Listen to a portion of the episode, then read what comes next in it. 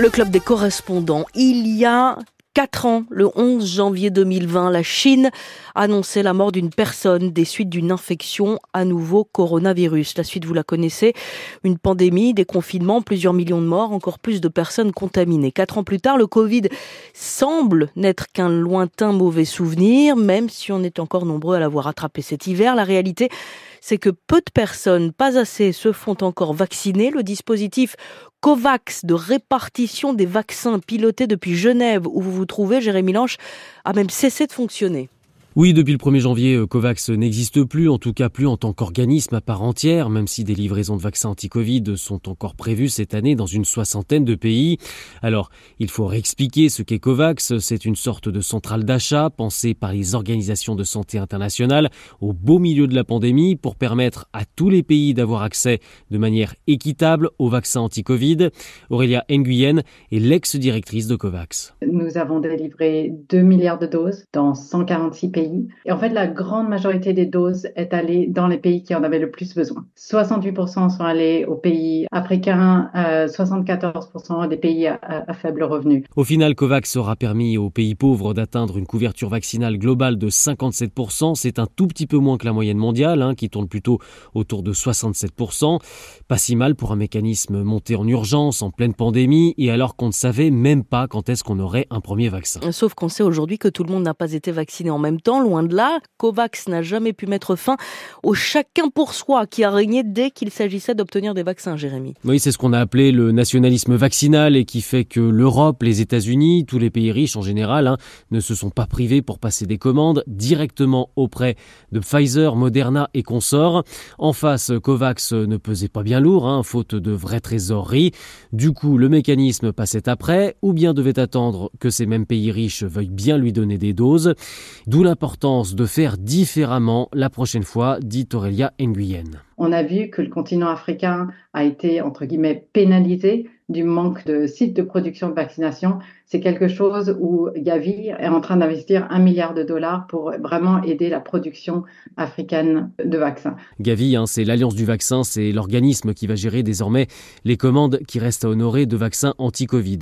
Juste un mot encore sur le nationalisme vaccinal. En tout, les promoteurs de COVAX estiment que le mécanisme a permis d'éviter 2 700 000 morts du Covid. Une étude parue dans la revue Nature dit en revanche que la course au vaccin à laquelle se sont livrés les pays riches a provoqué 1 300 000 morts.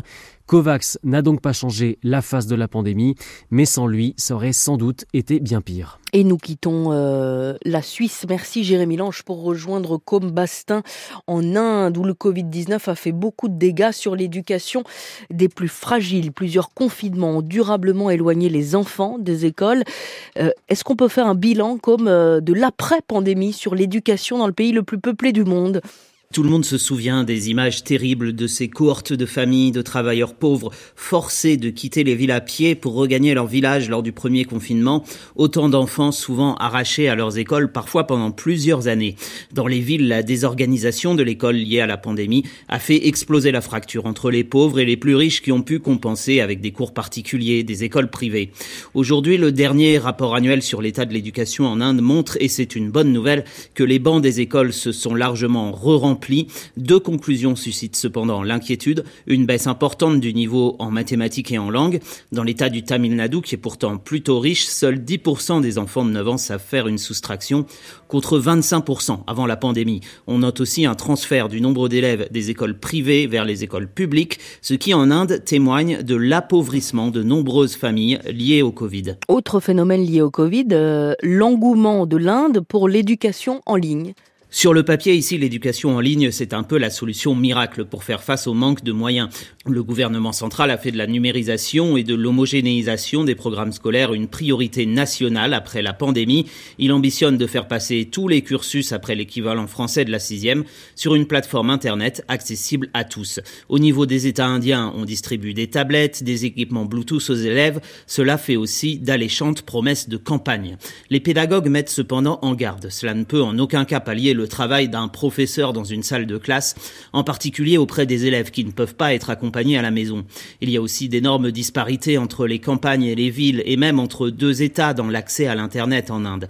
100% des écoles de la région capitale New Delhi y sont connectées, contre 10% dans l'État de l'Assam. Le risque, là encore, est de renforcer les inégalités, même avec de bonnes intentions. Comme Bastin en Inde, c'était le club des correspondants. Merci à vous deux.